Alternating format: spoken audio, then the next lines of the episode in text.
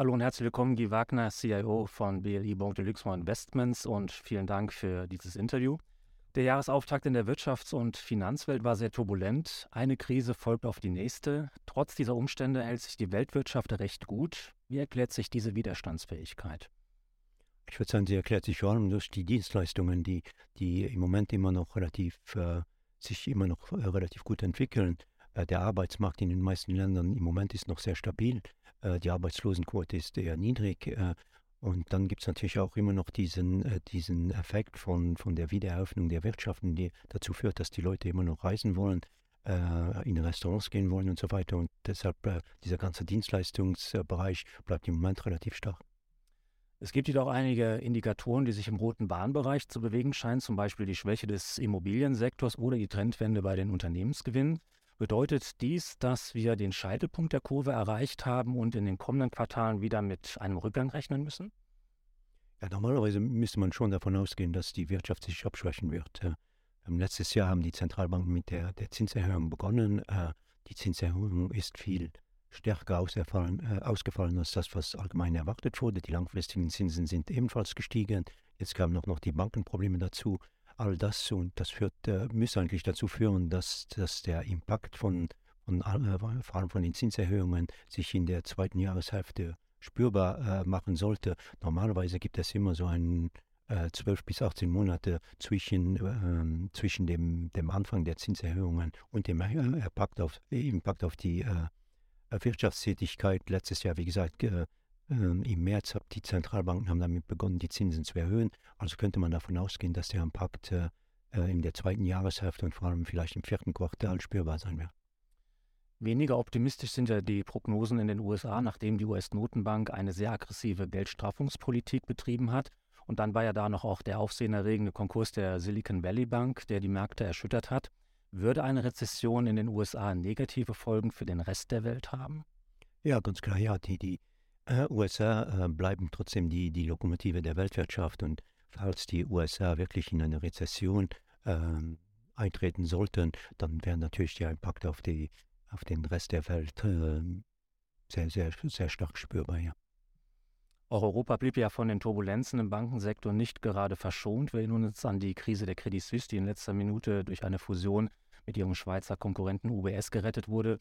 Auch wenn die Gründe offensichtlich doch andere sind als 2008, hat man den Eindruck, dass aus der letzten großen Finanzkrise nicht wirklich die Lehren gezogen wurden. Was ist deine Meinung dazu?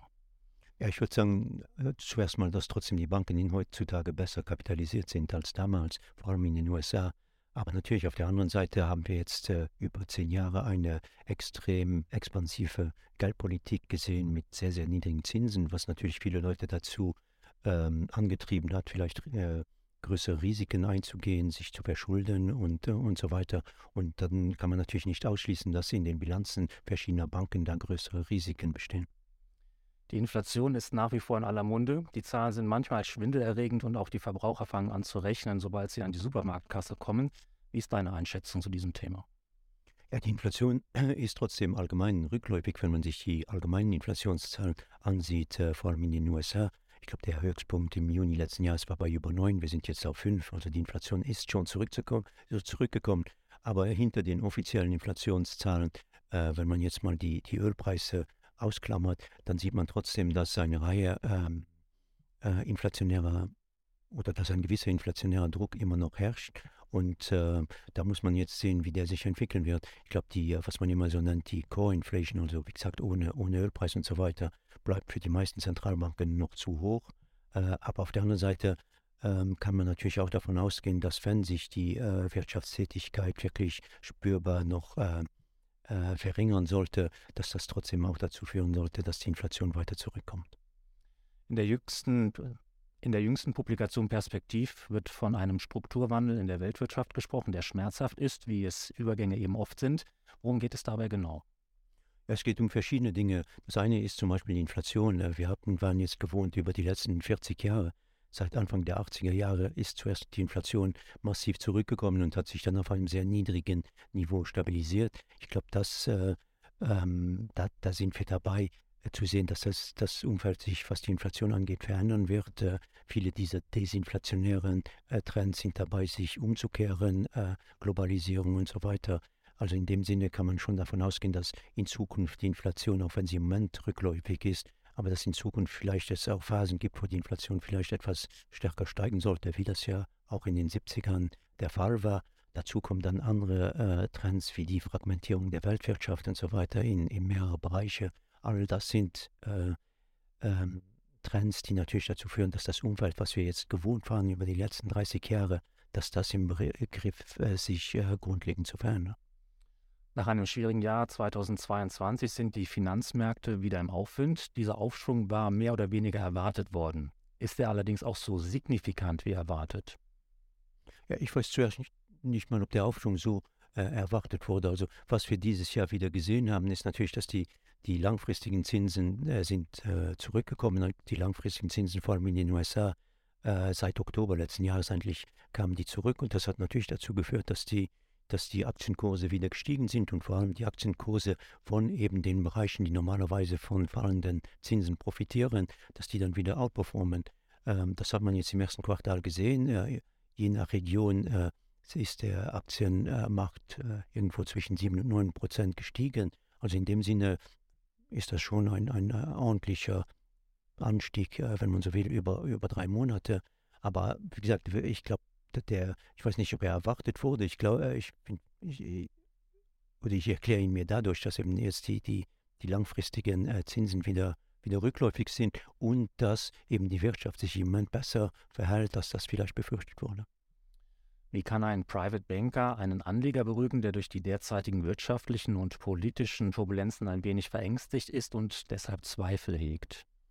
Ja, zuerst mal muss man sagen, wirtschaftliche und, und, und, und geopolitische Turbulenzen gibt es fast immer. Also es gibt immer Gründe, warum man als Anleger sich Sorgen machen sollte. Das, das gehört nun mal dazu.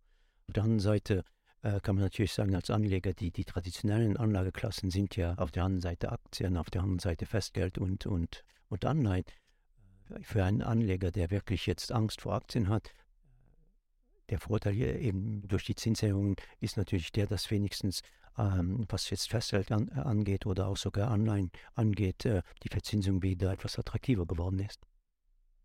Der Rückgang der Anleiherenditen hat die sogenannten Wachstumswerte begünstigt, insbesondere die Technologieaktien. Ergeben sich daraus Investmentgelegenheiten? Ja, aber ich, ich würde sagen, bei der Technologie muss man in dem Sinne vorsichtig sein. Es war natürlich der, der Sektor, der jetzt seit der Finanzkrise massiv out, outperformt hat. Es war der Sektor natürlich auch extrem stark von den fallenden Zinsen profitiert hat. Ähm, und die Geschichte zeigt, sagt uns, da, dass normalerweise die, die Gewinner der Vergangenheit nicht unbedingt die großen Gewinner jetzt der Zukunft sein werden. Im Moment äh, schaut jeder Mann auf den Technologiesektor und die Frage ist oft, soll man jetzt wieder in diese Werte investieren? Und das bleiben natürlich als Unternehmen, bleiben das natürlich extrem gute Unternehmen. Aber ich glaube nicht unbedingt, dass dieser Sektor jetzt wieder über die nächsten Jahre äh, massiv outperformen wird. Äh, einfach auch deswegen schon, weil wenn man sich die Gewinne dieser Unternehmen ansieht und auch die Bewertung dieser Unternehmen, äh, beide sind jetzt viel höher als nach der Finanzkrise. Und irgendwo kann man dann sagen, die Bäume wachsen nicht in den Himmel und irgendwo können die eigentlich, äh, oder der gesunde Menschenstand, Menschenverstand würde eigentlich sagen, dass man jetzt nicht davon ausgehen kann, dass diese Aktien weiterhin die größten Outperformer der Zukunft sein werden. Befürchtest du die Gefahr einer Überhitzung oder einer Überbewertung als Vorboten eines möglichen zukünftigen Crashs? Nicht unbedingt. Ich sehe jetzt nicht unbedingt, dass der im Markt jetzt so viel Euphorie herrscht. Also die meisten Investoren sind sich schon der Risiken bewusst. Einerseits die Zinserhöhung haben die Märkte ja miterlebt und was jetzt die äh, Wirtschaftsentwicklung angeht, ähm, kann man davon ausgehen, dass die, die, die meisten Investoren sich trotzdem der Risiken bewusst sind. Also in dem Sinne glaube ich jetzt nicht, dass unbedingt extrem viel Euphorie im Markt, im Markt herrscht. Welche anderen Investitionen sind deiner Meinung nach in der gegenwärtigen Situation am vielversprechendsten? Ja, ich komme wieder auf das zurück, was ich vorhin gesagt habe. Also äh, traditionelle Anlageklassen sind Aktien, Festgeld und, und, und Anleihen. Und äh, ich glaube immer noch, dass Aktien von guten, qualitativ hochwertigen Unternehmen langfristig äh, immer noch äh, die, die beste Anlage darstellt. Aber natürlich kann man äh, sagen, kurzfristig gibt es eine Reihe Risiken und wer diese Risiken dann vielleicht äh, vermeiden will, hat wenigstens jetzt den Vorteil, dass er mit Festgeld und, äh, und äh, teilweise auch mit Anleihen wieder einigermaßen vernünftige Renditen erzielen kann. Zum Schluss traditionell noch ein Wort zum Thema Gold. Der Goldkurs wurde im vergangenen Jahr ein wenig abgestraft, er befindet sich aber jetzt auf seinem höchsten Stand seit drei Jahren. Glaubst du, dass dieser Aufwärtstrend anhalten wird? Ja, das glaube ich schon. Ich glaube, es gibt, äh, es gibt verschiedene Gründe, die für oder Argumente, die für Gold sprechen. Abgesehen von der geopolitischen Situation ist es ganz einfach eben die Tatsache, dass dass das Angebot an Papiergeld weiterhin steigen wird mit den massiven äh, Finanzierungsbedürfnissen der Staaten, ähm, wird das Angebot an Dollars, Euros und so weiter weiterhin steigen. Und auf der anderen Seite, wenn man davon ausgeht, dass Gold irgendwo auch eine Währung darstellt, äh, das Angebot an Gold wird über die nächsten Jahre nicht sehr stark äh, steigen. Und dann wäre es logisch, dass das, das Gold sich weiterhin aufwertet gegenüber den traditionellen Papierwährungen. Guy Wagner, Chief Investment Officer von BLI Banque de Luxembourg Investments. Vielen Dank für dieses Gespräch. Dankeschön.